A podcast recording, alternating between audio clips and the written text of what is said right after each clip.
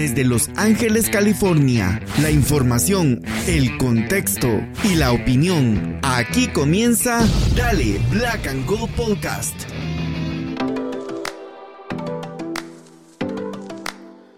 Hola, hola amigos y amigas, bienvenidos y bienvenidas una vez más a Dale Black and Gold Podcast. Yo soy Pablo y una vez más con mi querido amigo Gastón Sirio. ¿Cómo estamos Gastón? Bueno Pablo, hola, un saludo para todos. Yo ahora bastante contento por el triunfo de, Uruguay Sub-20 en el Mundial. Eh, una, una, alegría. Felicidades, felicidades. Gracias, ya tocaba una alegría después de, derrotas eh, angelinas. Así que bueno, eh, contento en ese sentido y, bueno, con ganas de hablar del partido contra Houston que hay, hay bastante. Bueno, mira, la realidad es que tenemos dos, dos partidos pendientes. Tenemos el de Atlanta y tenemos el de Houston porque no pudimos grabar.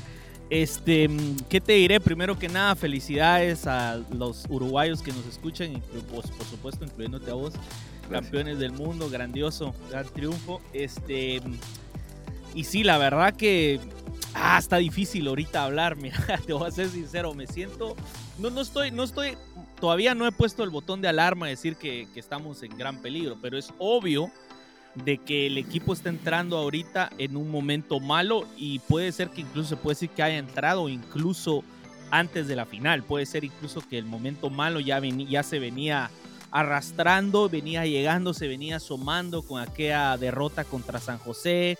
Este, después este, los muchachos jugaron contra Monterrey, después contra el Galaxy, pero bueno, aquí estamos. hablemos de Atlanta. Eh, primero que nada, eh, un partido que deja preocupado por la falta de gol, pero que estadísticamente hablando y como se vio parecía como que si éramos un equipo que iba a meter más de 3, 4 goles. La pelota no quiso entrar. Es uno de esos partidos donde eh, vos sentís que no vas a poder meter gol porque definitivamente la pelota no va a entrar. En un momento del que yo dije, no, la pelota no va a entrar Carlitos falla dos, dos penales, falla Carlos Vela porque el primero lo se repite porque se adelantó el portero, pero igual ya lo había fallado. Si lo hubiera metido, quizás ni lo llaman de regreso. Le dan una segunda oportunidad y la abuela. Entonces, este, eh, hablemos pues, hablemos de Atlanta. ¿Cómo te sentiste vos? ¿Qué ah. tus impresiones? Mira, no tenemos que entrar a analizar el partido desde el primer minuto y todo, pero hablemos en líneas generales porque el partido ya se nos quedó un poco atrás, ¿no? Pero pero en líneas generales, ¿cómo terminaste vos después de ese empate con sabor a derrota? Bueno, eh, fue un partido raro porque vi el, primer tiempo y después me venció el sueño. Realmente fue un partido que fue bastante tarde acá. Entonces el segundo tiempo lo vi ya con, sabiendo el resultado y, entonces no me enojé tanto. Igual sí me enojaba cuando veía que erraban los goles y, bueno, la falta de efectividad eh, no solo a la hora de tirar al arco, sino en, prácticamente toda función de un equipo. Y, bueno, es, de esos días en los que, en, los que como bien decías, la pelota no quiere entrar y no va a entrar.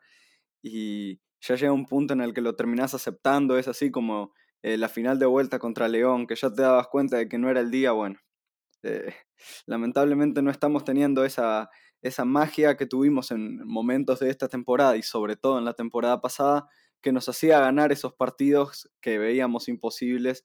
No tenemos a, Gareth Bale que entre y meta algún cabezazo ahí en las últimas jugadas del partido. Entonces, em, no, no, me, no me preocupa tanto, obviamente, como el partido de Houston, que ese sí, yo luego cuando hablemos es muy preocupante. Porque dentro de todo, si te pones a pensar, Pablo, eh, el AFC estaba jugando contra un equipo eh, con dos jugadores muy peligrosos. Eh, tres jugadores muy peligrosos, de hecho. Tiago Almada, obviamente, campeón del mundo, una bestia, eh, que estuvo bastante controlado, eh, sobre todo en, ese, ese, pique que tiene Tiago Almada, que en un, en un instante se saca tres, cuatro jugadores. Dentro de todo lo tuvimos bastante bien controlado ahí, em, cuando se tiraba para la derecha, Chiqui Palacios y, y Maldonado estuvieron bastante correctos. Bueno, luego Luis Araujo, Araujo, no sé cómo se pronuncia la verdad porque es brasileño, otro que es un gran futbolista que estuvo bastante controlado. Y luego el, delantero griego que me niego a pronunciar su apellido, también. Eh, todos estuvieron em, bastante em, neutralizados que eso es, una buena señal luego de que estemos mostrando eh, tanta em, debilidad defensiva. Viene bien de, mantener una portería cero, aunque bueno, luego nos metieron cuatro. Así que es de esos partidos que simplemente no, no, ganás porque los dioses del fútbol no lo quisieron. Eh, una lástima por Carlitos Vela, eh, que, ya venía bajo de confianza, errar dos goles, dos penales. Eh, supongo que tuvo un impacto bastante grande, luego lo vimos en, Houston. pero bueno, ¿qué querés que te diga, Pablo? Ya fue la semana maldita para el AFC. Fue, fue una semana realmente trágica. Sí, sí, no, incluyendo, incluyendo que en las redes mucha gente pues este, estaba triste porque eh, Chicho Arango firmó para Salt Lake, ahí estaban las, el día, es más, el día que nos golearon es el día que lo presentan y es el, el eh, donde estamos viendo el, la falta de gol, ¿no? Porque mira, pues eh, durante ese partido contra, contra Atlanta, ¿verdad? O sea, nosotros tuvimos 22 remates contra cuatro de ellos, 8 al arco, 0 de ellos. Y la posición estuvo pareja, pero al final por un porcentaje pequeño, 1%, 51% de posesión de Atlanta. O sea que Atlanta sí tuvo sus momentos de pases. Tuvo más pases, y, o sea, 436 pases de ellos contra 414 de nosotros. Y la, la precisión en los pases fue exactamente 80%, es lo mismo. O sea que, eh, mira, pues aquí es donde pues nos hemos entrado en un en un momento del fútbol en el que realmente ciertas estadísticas no importan porque ya la posesión realmente no, no tiene mayor influencia, por así decirlo, en cómo será el resultado, porque los, los equipos juegan mucho a transición y nosotros a eso jugamos, a, tratamos de recuperar el balón y tratamos de, de ir hacia adelante y encontrar el gol de la manera más vertical posible. Pero en este partido, donde por momentos se sintió como que si nosotros hubiéramos tenido la posesión por mucho más, a mí la verdad me sorprende ver que la posesión es 51% a favor de Atlanta. Yo te hubiera dicho que la posesión hubiese sido 65, 67% de LAFC porque es como el partido se sintió. Atlanta no llegó, no tiene ni un tiro al arco.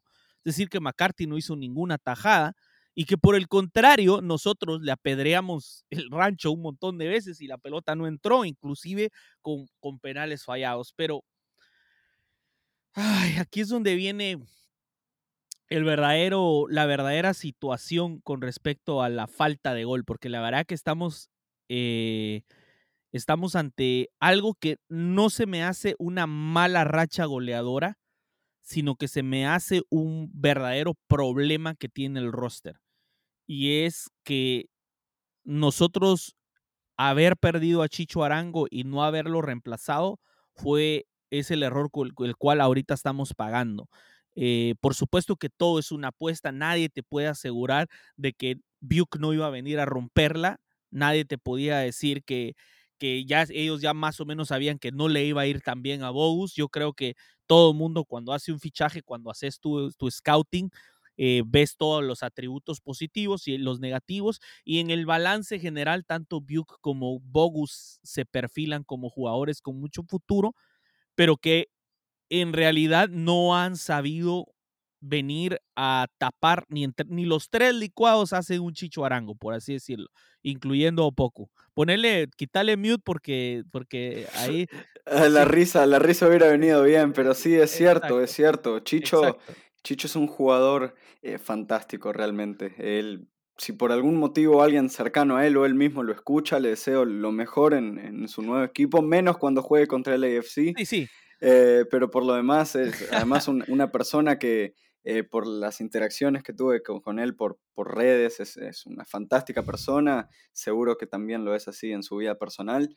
Y, y sí, a ver, Opoku, Byuk y Bobu seguramente son excelentes personas también, pero con eso lamentablemente no alcanza para llenar el vacío futbolístico de Chicho, que eh, es, ese, tipo de jugador que, eh, así como Buanga lo ha hecho en esta temporada, que agarraba y te ganaba un partido él solo. Bueno, Chicho lo hacía. Y, Chicho es em, un jugador totalmente clave para entender el título de la IFC la temporada pasada.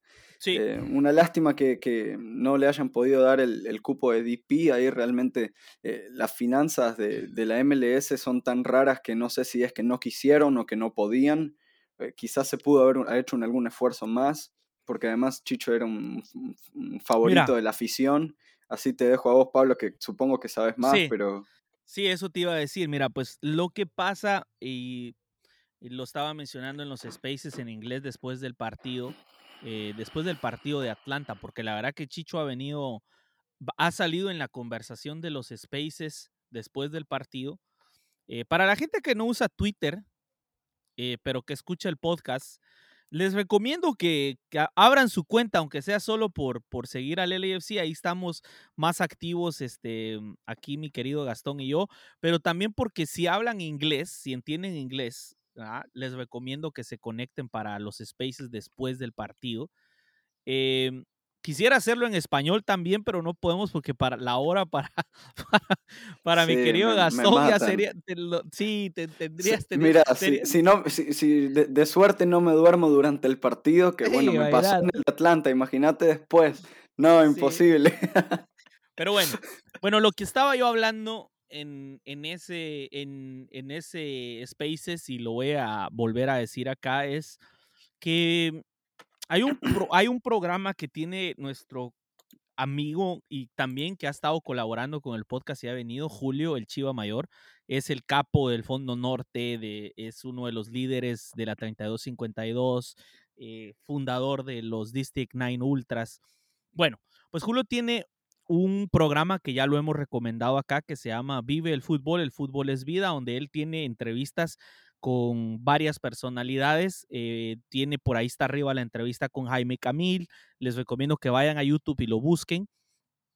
Este, ahí les voy a dejar el link acá en, el, en, la descripción del podcast. Les voy a poner el link para que vayan y vean el podcast de, de, de Julio.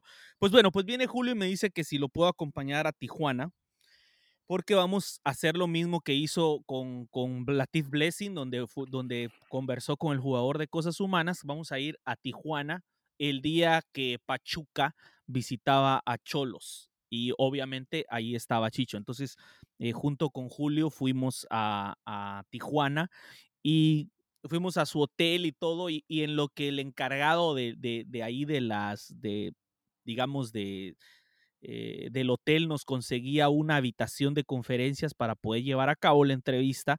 Este, tuve la oportunidad de estar platicando con él junto con otras más personas ahí y conversar un poco al respecto de, digamos, off the record, ¿no? Fuera de, la grabación, porque durante la, entrevista hablamos eh, un poquito más acerca de, de lo que es este, su vida como futbolista más que su fase por LAFC, ¿no? O sea, que es, la parte más humana, porque de eso se trata el podcast. Pero fuera de la, de la grabación y de cámaras, antes de empezar a grabar, tuve la oportunidad de, conversar junto con, con, Julio y con él, hablando sobre toda la situación. Y la verdad que la gente asume de que él pidió ser DP, pero no pidió ser DP no fue que él haya pedido ser un jugador designado, simplemente eh, quería una mejora salarial, algo que es muy merecido. Algo que es muy merecido y yo lo ponía en contexto en el Spaces de que, por ejemplo, Chicho ganaba 640 mil dólares con nosotros, eh, Vermir ganaba 800 mil. O sea, estamos, Vermir ganaba más, ganó más, era el, un contrato mejor que el de Chicho.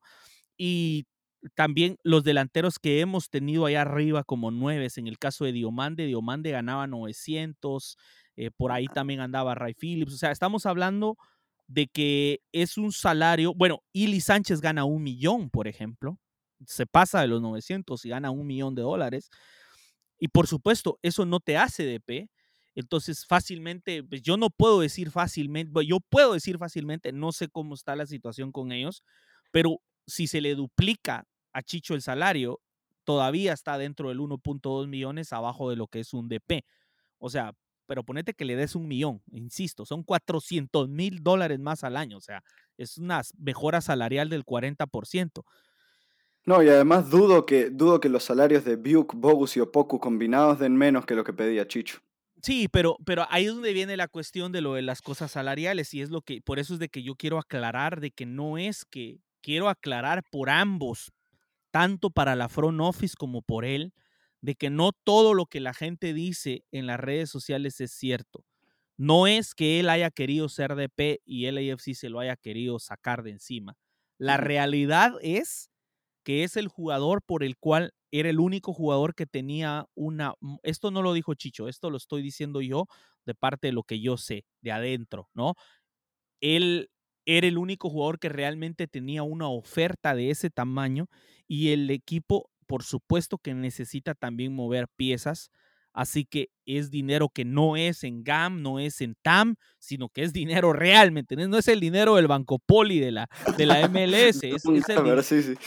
son 6 millones verdaderos, o sea, son 6 millones de dólares. Entonces, eh, lamentablemente, él se tenía que ir por esta razón, pero les puedo decir que Chicho estaba muy encariñado con la ciudad, estaba muy triste de haberse ido pero también lo recalqué en los spaces y se los recalco ahora, solo recordemos que la carrera de un futbolista mm, es muy corta. O sea, vos no te retirás a los 60 años. O sea, a Chicho le quedan, ¿qué? 6, 7 años de carrera. Y, después, ¿qué, ¿qué, vas a hacer? Analista deportivo, tal vez, o tenés que invertir, no sé. No sé, o sea, entonces él tiene que ver cómo en su mejor momento, después de haber dado la temporada que dio, le tenés, tiene que ver cómo saca más dinero lo más posible pensando en su familia y en su futuro. Entonces es entendible y por lo mismo no se le puede acusar. Yo he visto algunos tweets ahí eh, de, de, mala leche, de, que, que, Chicho quería mucho dinero, pero hablando ya en términos eh, de lo que se habló en esa ocasión en los Spaces, especialmente después de la dolorosa goleada, porque no solo fue perder, fue una vapuleada la que nos dieron. Ah, Vuelvo a lo mismo, no en las estadísticas, pero sí en los números que cuentan, que son las veces que la pelota entró, nos dieron una vapuleada. Eh, hay algo que es bien importante. Estamos en un, en un momento malo el equipo y si nosotros hacemos un rewind al año pasado, y digo el año pasado es importante porque fue el año que ganamos la copa, eh, nos podemos dar cuenta que aún en esos momentos en los que nosotros estábamos teniendo eh, una mal, un malos partidos, perdimos como tres al hilo por ahí, incluso nos goleó, o el Austin nos metió cuatro allá en, su casa, y después regresamos a Houston y perdimos dos a uno. En esos partidos, Chicho Arango metió gol. O sea que aún en los momentos más malos, habían contribuciones de goles. Y si empezamos a ver ahí las contribuciones de los goles, entonces nos empezamos a dar cuenta cuán importante fue Chicho Arango para mantenernos con vida. Solo hay que regresar. O sea, lo que pasa que el, el gran jugador no es solo el que te hace un triplete cada partido. O sea, no tenemos que estar pensando, ah, eh, midiendo con la misma vara que se miden los más grandes de Europa, ¿me entendés? Porque a veces la gente confunde y ve a Haaland que mete 50 goles en una temporada o mete, le mete cuatro goles en una en un partido de Champions y la gente cree que todo gran jugador más o menos tiene que hacer eso. La realidad no es así.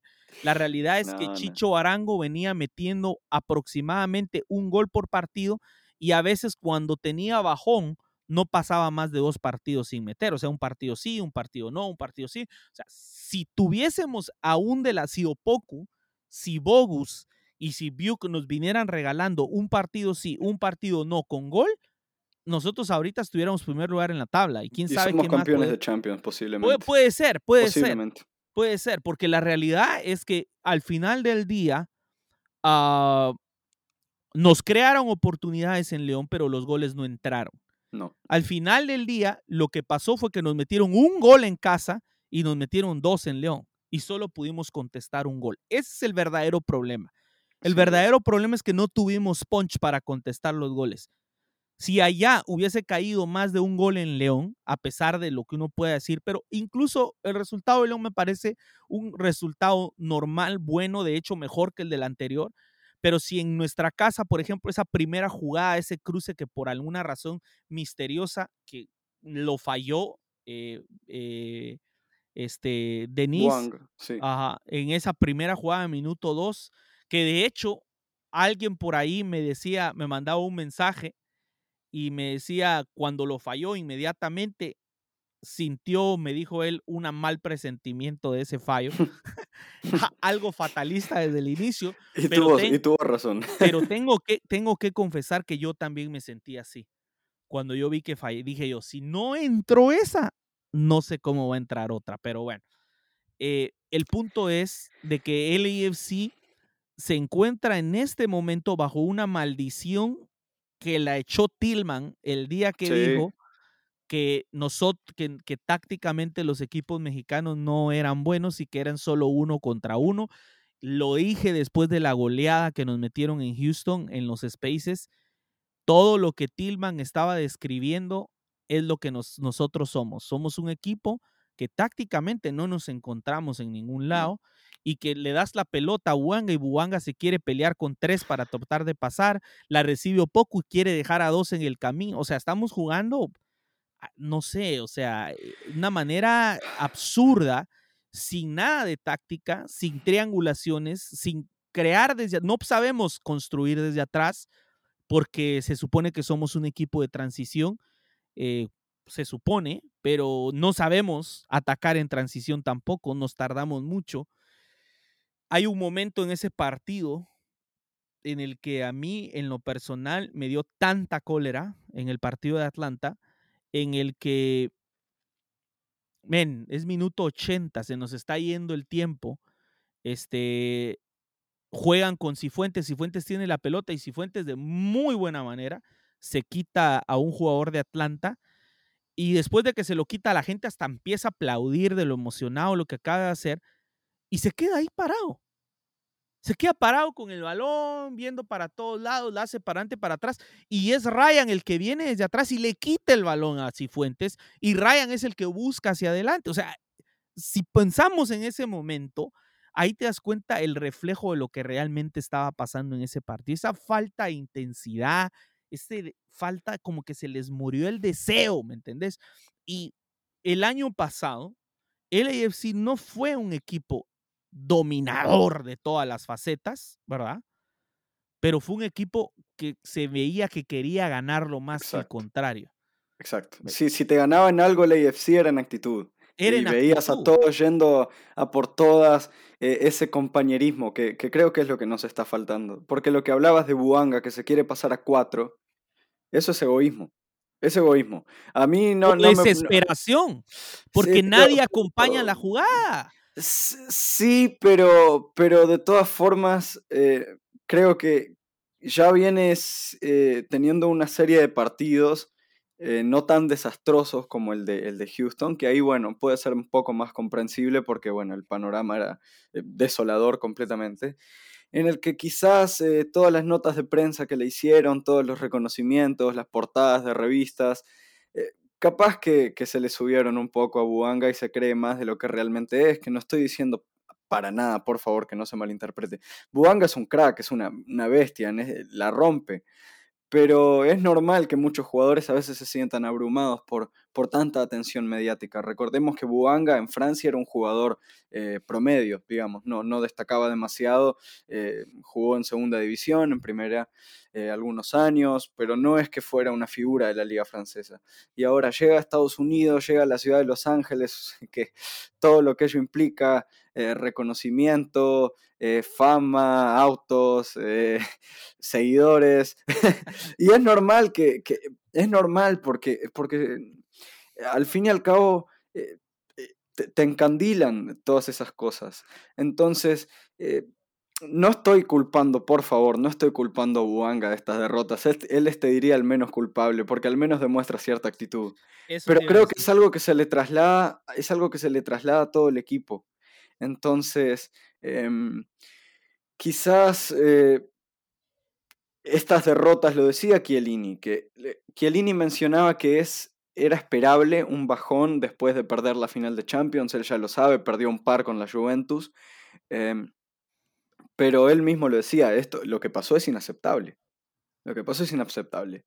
Vos no podés eh, tener tanta pasividad a la hora de ir a buscar la pelota, no podés tener eh, tanta falta de compromiso a la hora de presionar, no podés tener tanta falta de compañerismo eh, cuando un compañero tiene la pelota, en vez de ofrecerte, te escondes atrás del rival. Eso es lo que me molesta.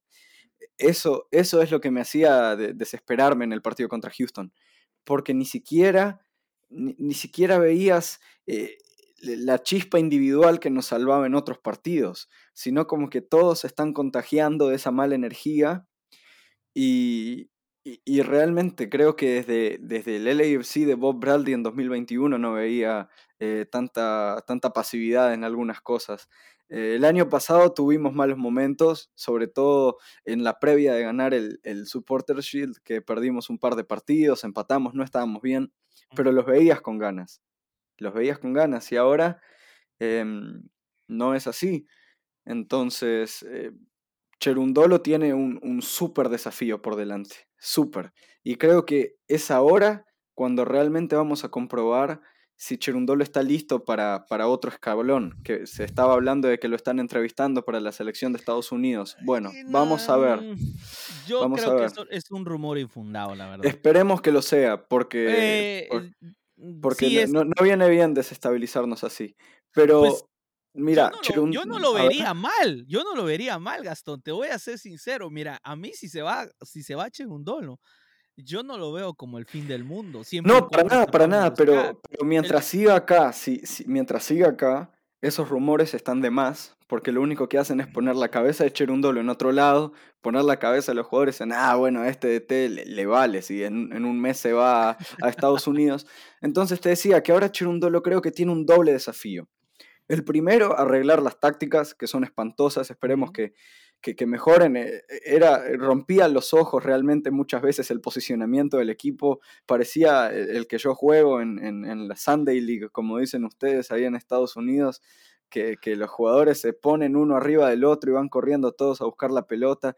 Eh, fue, fue, realmente eh, amateur por momentos eh, LAFC contra Houston. me gustó mucho algo que pasó, el querido Justin Ruderman, síganlo de hecho, un, gran, un gran periodista ahora trabajando ahí para medios importantes y también parte de la familia Voices of the Black and Gold, que nos pasaba una, una gráfica con el posicionamiento promedio de los jugadores del AFC en el primer tiempo del partido contra Houston. Y de ahí, ahí te das cuenta lo que venimos hablando en varios episodios, pero que fue más evidente aún, la falta de mediocampo, Pablo. Vos veías, eh, después te voy a pasar la imagen si no es que ya la viste porque es realmente preocupante. Sí, ya, ya la vi, ya la vi. Veías la línea de cuatro y después tenías 40 metros de cancha en blanco sin un solo jugador. Y arriba tenías por izquierda Buanga, eh, eh, Vela Biuk y Cifuentes que estaba exactamente en la misma posición del extremo derecho, que, que por momentos era Stipe Biuk. E, es, e, e, es, imposible competir de esa forma. Si, si de los 100 metros de la cancha ocupás 60, no, no, podés esperar ganar. Y más contra un equipo como Houston que tiene a jugadores de gran calidad en el mediocampo. Bueno, Héctor Herrera obviamente, eh, todos lo conocemos, es, un, fantástico futbolista, pero no solo él, tienen jugadores eh, físicamente interesantes, otros más habilidosos, eh, lo fuimos viendo en el partido. Entonces, si regalás una parte tan crucial para el estilo que vos querés tener, que es de transiciones, porque vos no podés hacer transiciones rápidas directamente de defensa-ataque. Es imposible, porque si no son pelotazos, ya no estás hablando de transiciones. Parecen eh, la selección uruguaya eh, del maestro Tavares, a puro pelotazo. Y eso no es el AFC, esa no es la identidad de Cherundolo. No lo, no lo fue el año pasado y espero que no lo sea definitivamente en este año. Eh, es, realmente no. Eh, era esperable, era esperable un, bajón eh, post pérdida en la final de Champions. Pero yo te digo, Pablo, si no ganamos el, miércoles contra Houston en, en, el. Porque, por cierto, es de nuevo contra Houston el partido, solo que esta vez en Los Ángeles. No veo cómo levantemos cabeza. Porque ya, ya serían demasiados golpes bajos, Pablo. Eh, no seas tan trágico. Mira, pues. No, pero lo que pasa es que, eh, eh, este equipo, por lo que, por lo que estamos percibiendo, tiene demasiado impacto mental. Entonces, no te digo que si perdemos contra Houston vamos a perder todos los partidos de la temporada, no, pero por lo menos hasta el parón que hay a mitad de julio la vamos a tener muy difícil muy difícil, porque son partidos miércoles, domingo, miércoles, sábado, miércoles, domingo. Eh, no te da tiempo para, para, para, reflexionar demasiado. Entonces vas con, con, la cabeza puesta en el partido anterior y con esos pensamientos de, va, no le ganamos a nadie, no podemos meter un gol, eh, los goles bobos que nos hacen, que después ojalá podamos hablar de eso. Entonces, si entras en una mala dinámica con tan poco tiempo entre partidos, es muy difícil darlo vuelta muy difícil. Sí, mira, eh, la verdad que yo sé que estamos pasando por un mal momento, pero tampoco es como que es el fin de la temporada, o sea. No, no, es lo que te decía, no, tampoco para, para, decir que ya perdimos todo, que lo leí también. No, sí, sí, no, no, mira, lo, lo, que pasa es que el, el, aspecto positivo también de que este bajón suceda ahorita, obviamente lo negativo es haber perdido la final, pues, o sea, eso es definitivo, es lo peor que nos pudo pasar, es haber perdido esa final.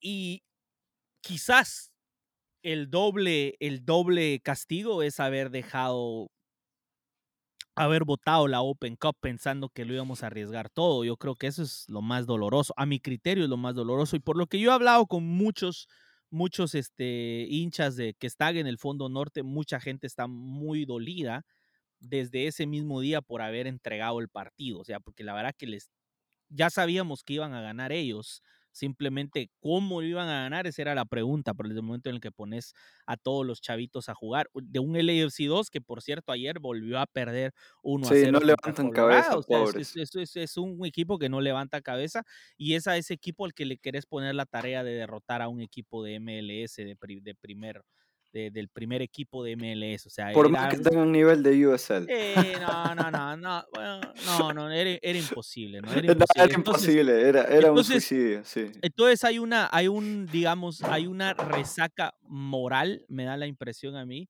dentro de todos, el haber perdido, haber sido eliminado de dos torneos.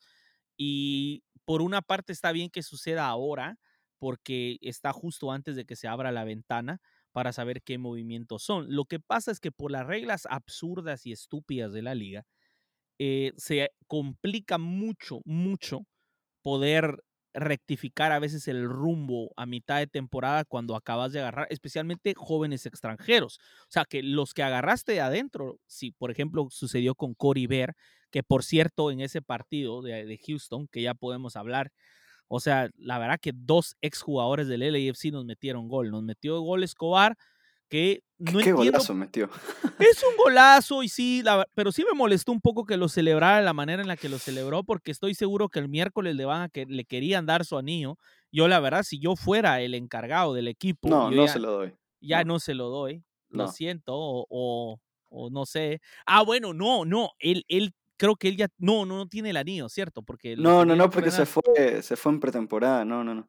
Sí, bueno, bueno, entonces, este, pues, pues eso, no sé, o, o no sé, la verdad que yo ya no le diera nada, pero bueno, no, tal vez hay que dárselo y no ser tan sentido, pero sí me molestó bastante, o al menos ya no lo haría, ya no lo haría como lo hicieron con Blessing, que que ya viste que con Blessing este, lo llamaron y, y, y, y lo eh, las, bueno, vos no lo viste tal vez, pero estábamos ahí en el estadio y toda la gente aplaudió, el Fondo Norte estaba coreando su nombre mientras le daban el anillo.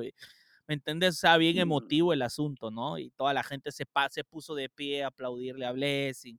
O sea, pero no creo que hiciésemos algo así con Escobar. Yo simplemente le tiraría la caja y ahí está, güey, ahí está. Ve a celebrar tu pinche gol, pero bueno. No, y tampoco es que sea un jugador que pasó con demasiada gloria por el lo, Lo, que pasa es que lesionado que en la cancha. No, no, y lo que pasa es que se fue mal. Se fue mal en el sentido de que la última vez que jugó para nosotros, todo el mundo estábamos tirándole mierda porque la había, la había cagado totalmente. ¿Te acordás? Hasta, hasta su cara ahí de Así a lo pendejo pudo haber pasado likes en Twitter y, respondiendo enojado. sí, no, sí, porque no fue, muy lindo. Fue, un tonto, fue un tonto, se dejó llevar por el calor y del momento y, y, pues nos metieron un gol y yo creo que Cherundolo que ha sido defensa y que curiosamente Cherundolo precisamente en esa posición jugó, entonces creo que no le perdonó ese fallo y, ya, prácticamente ya no vio tantos minutos a partir de ese momento. Pero bueno, el, el punto es, es que bueno, Houston, hablemos de Houston, porque ya me, ya me perdí porque me distrajiste ahorita. Hablemos de Houston, Pablo. hablemos de Houston. we have a problem. We have many problems. Sí, de, hecho, sí, tenemos que apurar porque el tiempo se nos está yendo volado. Bueno, Houston, lo, lo que yo puedo decir, así hablando honestamente sobre Houston, es que se nos ha hecho muy difícil Texas desde el año pasado no sé qué nos está pasando en nuestros viajes a Texas, en la humedad, el calor, qué sé yo, pero, pero a, estas alturas son excusas. Pero la verdad, la verdad es que esa gráfica que de la que vos hablabas, que de las líneas de pases que hay, ¿no? A mí lo que me llama la atención es que no hay pases por el centro, simplemente estábamos dando vueltas jugando hacia atrás y uno que otro pase dentro del área. De lo contrario, o sea que estuvimos más o menos jugueteando por el medio campo. Eh, está mal porque obviamente no tuvimos profundidad al ataque. Y sin embargo, me llama la atención que, por ejemplo, en las estadísticas, oí esto, nosotros tuvimos 13 remates contra 12 de ellos, eh, tres de nosotros fueron al arco, cinco de ellos fueron al arco, cinco remates y cuatro goles, o sea que le puedes pedir a la vida, ¿no? Eh, la posesión fue del 58% a favor de nosotros, o sea que tuvimos mucha más posesión, muchos más pases, muchísima más precisión en los pases. Nosotros tuvimos un 87% de, de precisión de pases en contra de un 80% de ellos. O sea, como te digo, estamos en un momento en el que yo recuerdo antes uno analizaba el fútbol y estas estadísticas probablemente te decían que había sido un partido muy diferente, o sea que el marcador no concuerda con lo que vimos, pero ahora es una cuestión de efectividad y lamentablemente todo se resume a que el AFC, lo más preocupante, yo incluso más preocupante que los cuatro goles que nos metieron, es que no le veo ideas al ataque. Y por eso es que ahí la, aquí te la lanzo, aquí te la lanzo. Por eso, si se llevan a Cherundolo, yo no me rasgaría las vestiduras. No me rasgaría las vestiduras porque desde el año pasado estoy diciendo que este equipo es el equipo que siempre encuentra una manera de ganar y eso no te puede durar para siempre. O sea, no puede ser el equipo luchón toda la vida. Sea, que tenés que tener cierto orden táctico, tenés que tener ideas al ataque, tenés que tener variantes al ataque, no puedes estar siempre esperanzado en que siempre vas a jugar a lo mismo. Y el equipo es bastante predecible, o sea, va, va, va, a recuperar la pelota. El otro problema, la verdad, y con todo respeto lo digo, el otro problema tiene nombre y apellido y se llama José Cifuentes. O sea, el problema que, tuvimos también en este partido, dos partidos seguidos, es la, la imprecisión en los pases de Cifuentes es absolutamente alarmante. O sea, yo no sé, si yo fuera del Rangers, yo me la estuviera pensando si me lo llevo o no me lo llevo. Yo, al menos yo personalmente, porque su nivel de, aunque obviamente tiene otros atributos muy buenos, es un chavo que sabe dominar el balón, tuvo sus momentos, tiene sus momentos buenos y malos, pero en líneas generales fue esa, mm, esas malas decisiones de él, fueron esas malas decisiones de él las que no nos dan profundidad al ataque. Y, eso, Pablo, y eso que si Fuentes, dentro de todo, en relación a otros rendimientos que ha tenido, su partido contra Houston no fue tan malo en comparación, por lo menos para mí. Tuvo, tuvo algunos pases interesantes, hubo también una que no me acuerdo quién le dio el pase que lo dejó mano a mano, pero el tema es ahí, los controles, se notaba mucha imprecisión, demasiado. Demasiado, y, y, y el problema viene también de que todo llega al mismo tiempo paralelo a un Vela que de repente eh, estaba a principio de temporada diciendo, miren, estoy, sí metí goles, pero no he llegado a mi punto, espérense a que llegue a mi punto máximo. Y todos estábamos pensando, uff, imagínate, si ahorita no está en su punto máximo, estaba jugando bien, Ahora imagínate cuando llegue a su punto máximo. Pues sorpresa, parece que el Vela del principio, el Vela que dijo que no se encontraba al 100, parece que es mejor Vela del Vela que al pasar de la temporada, en lugar de ir hacia arriba, ha ido hacia abajo. ¿No? O sea, un Vela que sigue siendo un jugador talentoso y lo que vos querrás, pero que ya no crea peligro. O sea, que ya no es aquel jugador que cuando agarra la pelota vos esperás que haga algo especial y que, y que ponga en peligro y en jaque a los demás, a, a, la defensa contraria, ¿no? Agarra la pelota, hace un par de pases, la ayuda a mover, intenta algo y siempre se estrella y siempre la pierde y siempre se la quita. Consigue faltas aquí y allá, no digo que no, pero realmente está lejos, lejos, lejísimos de ser aquel Vela que realmente podíamos decir que era el mejor jugador de la liga. O sea, sí, hoy en sí. día es un jugador promedio de MLS, Carlitos Vela. Entonces, e, ese es el otro, ese es el otro problema. No, por supuesto, no estoy diciendo que va a terminar la temporada de esa manera. O sea, puede muy bien tener un buen partido los próximos, re, reavivarse, pero, ¿sabes? Nah. Yo estoy más preocupado como equipo el que yo no veo un equipo con ideas claras de qué es lo que quiere hacer. Ese es el verdadero problema. Y esto es responsabilidad de Cherundolo. Entonces, no estoy diciendo Dolo out, ¿ok? Conste. Porque tampoco estoy diciendo Dolo out, ¿ya? Simplemente estoy diciendo que si Dolo se va, tampoco me voy a, me voy a poner a llorar. O sea, voy a tener... El problema es que si Dolo se va, lo más seguro es que sea Dos Santos el nuevo entrenador del LAFC por el resto de la temporada. No veo a LAFC yendo ahorita en el verano a buscar a un entrenador de primer nivel. No. No, no. No, no, no creo, no creo. Nos va a pasar, eh, sí, un interinato, eh, si es que se va a Cherundolo. Eh, pero una cosa, Pablo, eh, sobre Carlitos Vela, porque es, un debate muy interesante que hay en la afición ahora mismo. Eh, decir que es un jugador eh, promedio de la liga sí me pareció muy exagerado. Es decir, es decir que Bell ahora mismo tiene el nivel de Cory Bird, por ejemplo. Eh, me parece un, un, insulto a Carlitos. Pero... pero... pero. no, porque son momentos que pasan los jugadores. ¿me sí, o sea, no, no es cuando... pero, pero, pero, lo que es... pasa es que, es que Vela, por lo menos lo que, lo que yo siento con él, es que tampoco tiene un, un sistema que lo favorezca. No, no, no tiene eh, un rol dentro del 11 que, que, te ayude a sacar el máximo de Carlitos Vela con 34 años en 2023. No lo hay. Cuando vos a Vela lo pones como 9, como le ha tocado en muchos partidos de esta temporada, un, un Vela que es un 50% más lento que el Vela de 2019, un Vela que no tiene eh, tanta explosividad a la hora de, tirar eh, pases o, o tiros, eh, lo estás matando lo estás matando. Es como si, eh, si, si, pusieras, no sé, a, a Murillo de, de, de extremo, eh, más o menos. no, no, no, no es eh, apto para las cualidades que tiene Vela, técnicas y tácticamente, eh, en la actualidad. Entonces, a mí me gustaría verlo eh, como un 10, te soy sincero. Creo que ahí podría sacar lo mejor de él. No sé qué te parece.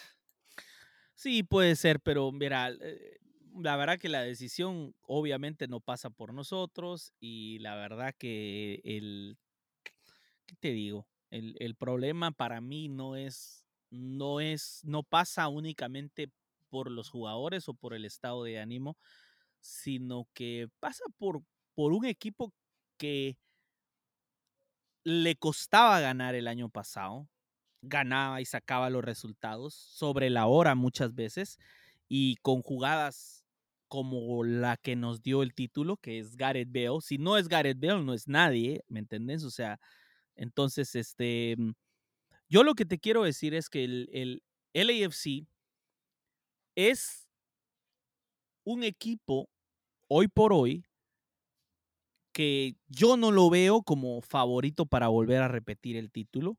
No lo digo solo por el bajón, ¿eh? Conste que no lo digo solo por el bajón porque yo creo que si ahorita imagino que alguna gente que va escuchando está diciendo, Pablo, ¿qué estás diciendo? Pues, no, estoy diciendo, estoy tratando de ser honesto con ustedes. O sea, la verdad es que cuando uno ve quién va a saltar de titular y quién entra a cuando sale, eh, sobre todo los delanteros, te das cuenta que no es lo mismo, y, estoy harto de repetirlo, pero no es lo mismo Stipe Buke que Gareth Bale. No, ni no, no, no, Que si sale Vela no entra Gareth Bale, que si sale Opoku no entra, no entra Chicho, o incluso si sale Chicho y entra Opoku, por lo menos Chicho ya te dio 45, 50 minutos, quizás te puedo dar un gol, ¿me entendés? O sea, y cuando los delanteros, porque siempre les pasa a los delanteros, tienen sequías de gol, a todos les ha pasado, incluyendo hasta los más grandes, eh, es necesario tener otros jugadores que quizás estén pasando por un mal momento. O sea, necesitas alguien que tenga gol. Entonces, yo, por lo que he visto, llegando casi a media temporada, eh, no tiene gol. O sea, tiene, tiene atributos para otro tipo de, de, cosas. O sea, puede desbordar, tiene velocidad, puede, te digo, eh, puede crear un poco de peligro, pero no es un jugador, no es un goleador, no es ese que tiene la magia ahí del gol o incluso, ¿por qué no decirlo? No tiene la suerte del goleador. No tiene suerte de goleador. Y lo mismo puedo decir de Mateus Bogus, que ha jugado un poco menos. Y sin embargo, te puedo decir, no tiene la suerte del goleador. No tiene gol. No, tiene, ese oportunismo que de Chicho o mismo Diego Rossi en su tiene momento. Gol. Sí, Opoku, sí. Tiene, tiene, gol. Tiene más gol que los dos, pero es un jugador que es un poco circunstancial en cuando se trata de los goles, no es entre más lo pones, menos goles te mete. Es extraño, pero si lo pones de la banca y entra de la banca y le das 15 minutos, te mete el gol de la victoria. ¿Me entendés? Pero si lo pones desde el inicio por alguna razón, se diluye un poco, pero sigue siendo un jugador muy bueno, que por cierto lo acaban de convocar para ir a, a representar a su selección. Felicidades, pero se va a ir el único de los tres que tiene gol. ¿Entendés? Y nos quedamos con, con Bogus y con, con Buke que no tienen gol, claramente no, tienen gol. Este, mm, está, se viene el verano, eh, se van a abrir opciones. Esperemos que el AFC, si realmente le interesa repetir el campeonato, va a tener que ir por un par de jugadores. Eh, si Cifuentes se va, necesariamente necesitamos otro mediocampista. Está sonando y, y, la Ramendi. y, la Ramendi, el futbolista español de, la Real Sociedad, capitán, ex capitán, porque se le terminó el contrato. Eh, también eh, jugó en el Real Madrid. Es un mediocampista más de corte defensivo.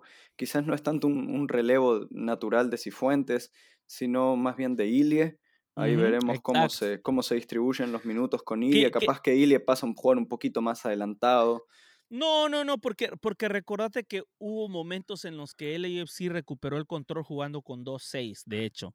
Y incluso el mismo Cherundolo lo dijo. Eh, sí, hay momentos en, que hemos jugado mejor con 2-6 y con un 10 de lo que bueno, y ahí capaz que Vela se siente más cómodo. No puede ser. Puede ser interesante, puede ser interesante. Además, si la Ramendi es un jugador que técnicamente, eh, por más de ser un mediocampista de corte defensivo, técnicamente es bastante bueno.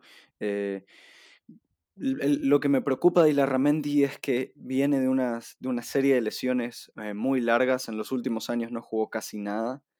Y es un tiro al aire ver cómo te sale. Te puede salir muy bien, como ya ha pasado en el pasado con otros jugadores que, que llegan sin ritmo y la rompen. O te puede salir como un Gareth Bale, que, que bueno, sí, metió el gol en la final, pero después no hizo nada. Y eh, físicamente te das cuenta de que estaba mal Además de que Bale era una superestrella e Ilarramendi es un buen jugador, pero no, no, llega a ese nivel. Entonces queda esa incertidumbre. Eh, también eh, vale la pena mencionar, no me acuerdo el nombre, voy a ver si lo encuentro mientras hablo, pero el AFC eh, contrató un mediocampista. Oh, bastante rara, bastante rara la contratación. Mm, un, un mediocampista de Gambia, si no me equivoco. Aquí está. Bayong Darbow, nuevo jugador de LAFC, mediocampista de 16 años que viene desde Philadelphia Union 2. Firmó con el primer equipo, anda a saber si va a terminar jugando ahí o con el AFC 2. pero son, son las novedades que tenemos. Mira, a mí eso me suena 2021, Bob Bradley con el montón de chiquitos tratando de meterse a playoffs. O sea, así es como a mí me, me, suena ese fichaje. No, no me suena a un fichaje, vamos por la segunda copa. Me suena a un fichaje. Con un, chico de 16 años. No. Es imposible tener esas e, e, expectativas. Es, imposible, no. La, la, realidad es de que. No sé, o sea, el, el eh, no sabemos lo que, lo que se tiene ahorita, cuáles son los planes. Lo único que sé es que es obvio que este equipo, este equipo no está para campeón. Este equipo, ahorita, así como está. Falta el verano, ¿eh? Falta el verano, porque, mira, hasta que no se cierre, hasta que no se cierre la ventana, no podemos saber realmente con qué vamos a contar. Y aún así con este equipo se puede ganar. O sea, lo que pasa es que ahorita estamos pasando por un mal momento. Simplemente que no lo veo como un favorito, tomando en cuenta las cosas que se vienen. Y ahorita ya entrando en los últimos 10 minutos vamos a hablar. Eh, Cincinnati no afloja. No, volvió, imparables. Volvió a empatar. Y si vos mirás el partido, Cincinnati no está ahí por coincidencia. El equipo está bien trabajado, el equipo juega bien, el equipo sabe salir adelante. Este, San Luis volvió a empatar, empató contra el Galaxy. El Galaxy se vio un poco mejor, ya, pero no deja de llamar la atención más allá del, del de, que quién era el rival. Yo sé que el Galaxy no anda muy bien, pero el Galaxy tiene sus momentos en los que puede eh, sacar un poco las uñas. Sino como que, contra nosotros en cada Como contra nosotros, sí, sí, pero, pero lo importante ahí no fue el Galaxy, lo importante es que San Luis también nota que tiene garra, que si vos ves el partido, te das un partido súper entretenido, la verdad, de ida y vuelta, me encantó ese partido de, de San Luis contra el Galaxy y me, y me llama mucho la atención eh, eh, que San Luis no es cualquier cosa tampoco. Es un equipo que puede dar muchísimos problemas en los playoffs. Este, y sí, y por supuesto, la mayor bomba de la historia de la liga. ya, y es que Lionel Messi va a jugar desde este verano en el Miami. Entonces, uh, está, estoy consciente de que, de que Messi no es portero, Messi no es defensa, como para estar parando todos los problemas, pero sabemos de que posiblemente le van a armar un gran equipo. Eh, no voy a hablar de debe ser parte del contrato. Sí, va a ser parte de lo que de lo que llegaron al acuerdo, se dice por ahí, por eso tal vez hasta mandaron a volar al al entrenador Neville, porque de seguro el Tata Martino es el que viene, ya están los rumores fuertes, muchas cosas van a pasar durante la ventana eh, y espero que todo esto estemos tomando en cuenta que va a ser muy duro repetir la copa, pero por supuesto este equipo tiene que ir a buscar el, el bicampeonato, tenemos que ir por él y la forma es a través de admitir cuando nos hemos equivocado en algunas contrataciones y rectificar. Ya, o sea, la razón por la que el año pasado se ganó fue porque la realidad es que eh, eh, John Torrington y Marco Garcés prácticamente le pegaron a todas las contrataciones. Sí, sí. O sea, fue una cosa, no sé. No fue sé la salvación, Pablo. No, no, no, sé, no sé cómo describirlo. O sea, le, agarraste a Ili Sánchez, que se volvió fundamental. Agarraste a Ryan, que se volvió fundamental.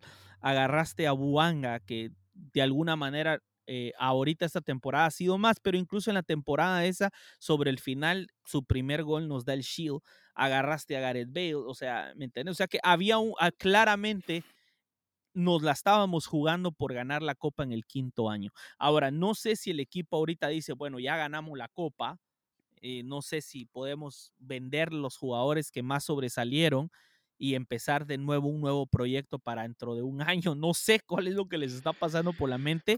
bueno, hay rumores de, de, Opoku que lo quieren varios equipos en Europa. Sí. Eh, no, no, no, ahí está. O hay. Lo que yo te quiero decir es que eh, la liga cada año está más competitiva.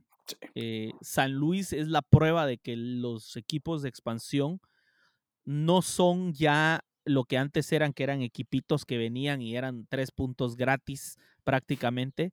Así como el mismo Cincinnati, que ahora está muy bien, pero en sus primeras dos temporadas fueron. En sus primeras tres temporadas fueron los, el peor equipo de la liga. Pero, pero lo que te quiero llegar es que hay equipos que están armándose bien. Eh, está muy bonita la liga, es muy competitiva, no sabemos quién lo va a ganar, no hay un claro favorito, esto no es, no es Inglaterra, no es España, donde sabes que son dos, tres, mm, con los dedos de la mano puedes contar los que pueden ganarla en la liga eh, inglesa, menos, o sea, hasta te sobran dedos de la mano para decir quién lo iba a ganar en la liga inglesa, porque era el Arsenal o el Manchester City, ¿no? Y en el caso de la Liga Española está peor todavía, porque sabemos que solo hay dos equipos. Entonces, pero no están tan malos como la Liga Alemana, donde aparentemente solo existe Solo hay un equipo. Solo hay, Entonces, acá no, es una liga bastante competitiva y yo creo que Lionel Messi viene, solo Dios sabe qué es lo que va a pasar con Lionel Messi. La verdad que eh, lo que puede llegar a cambiar la liga o cómo va a cambiar la liga. Es una cosa que quizás, quizás, quizás necesitamos un episodio solo para hablar de eso, aunque en realidad no me, no me apasiona tanto porque no viene al LAFC. Pero igual, igual, es, es, eh, ah, imagínate el impacto que tuvo Beckham en su momento, bueno, esto va a ser mayor, sin sí, pero... Pero Mira, sobre, Messi, mira, sé que no te entusiasma porque no viene al AFC, Estábamos hablando de contrataciones. ¿Vos crees que el hecho de que Messi llegue al Inter Miami fuerza a LAFC a traer un jugador de renombre en este mercado para no quedarse atrás? No. No ¿Y creo en el que lo próximo? En el futuro sí, pero no este año. Este, mira, este año, aquí te, aquí te voy a decir qué es lo que a mí me molesta. Voy a hablarlo claro, gente. Puta, lástima que lo estoy haciendo ahorita en el minuto 55 de este podcast. Ya nos... Mira, usualmente el 73% se quedan hasta el final, la mayoría se baja. Saludos, 73%. 73% que está escuchando todavía. Mira, la mayoría se bajan en el minuto, después del 40 se empiezan a bajar es que, ahí es cuando empieza la negatividad, Pablo. No, no, no, no, no, no, yo lo entiendo. La, verdad es que tal vez podríamos de considerar hacer episodios un poco más cortos para tener el 100% de la audiencia, pero bueno. Mira, la cuestión con Messi es esta. Lo que a mí no me gusta, me enoja, me molesta es que nosotros necesitamos un, un jugador U22, under 22 tiene que ser un DP joven porque tenemos estas reglas absurdas y ridículas donde si queremos tener X de estos jugadores que son under 22, que tú, pudimos invertir, sí, puedes invertir, pero a cambio tenés que tener uno joven, ¿me entiendes? O sea, que estamos maniatados. O sea, digamos que ahorita levanta el teléfono Fermino y dice, oigan, mira, Messi se fue para la Liga MLS, ¿por qué no me voy yo para la Liga MLS? Y viene, ¿a dónde me voy? Bueno, ¿cuál es el otro equipo? El último campeón. O sea, ahí estuvo Gareth Bale, estaba en la boca de todos. La cagada fue no haber ganado la Champions. Ganamos la Champions y todavía más, todavía apetecible para cualquier jugador europeo venir al campeón de la Champions, que va a ir al Mundial de Clubes, que, ¿me entiendes? O sea, nosotros la cagamos porque no nos reforzamos otra vez y es ya, ya en el episodio aquel yo ya dije que es la segunda vez que cometemos el error de no reforzarnos bien antes de una Champions, pero bueno, este Fermino quiere venir al LAFC, no puede. No puede, no puede porque tenemos unas leyes ridículas y mientras tanto el Inter va a agarrar a Lionel Messi por una cantidad absurda de dinero, con toda la liga poniendo un poco de dinero, porque el dinero que Messi va a agarrar de Apple TV era el dinero que también le pertenecía a toda la liga.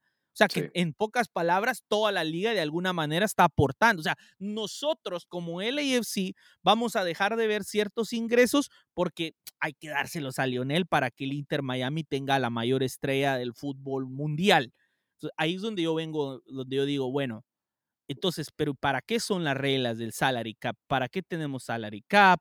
¿Para qué tenemos estas reglas de los DPs? ¿O es para que las cosas sean un poco más equitativas? Ah, entonces, ¿para qué le das a Messi a un equipo y que los demás lo tengan que pagar? No tiene sentido. No, tiene sentido. Eh, Entonces, eh, si, vos querés traer a... Ah, cada vez más técnicos se están quejando de eso. Vi a, Bruce Arena en conferencia de prensa también, Cherundolo ya habló, eh, van a terminar desapareciendo las reglas estas porque si la MLS quiere crecer, Pablo, es imposible que siga así. Pero mira, mira, yo sé que puede ser y puede ser Messi el catalizador para que todo esto se transforme, ¿no? Este, pero, pero voy a voy a serte honesto. yo creo que al menos en esta ventana, bueno, Messi no ha firmado, pero al menos en esta ventana de verano, si Messi va a entrar al, al Inter Miami con dinero de toda la liga, yo creo que lo mínimo que podría hacer la liga es aumentar el número de DPs o al menos quitar la regla absurda del U22. Lo digo por mi equipo, por supuesto. Lo digo por mi equipo.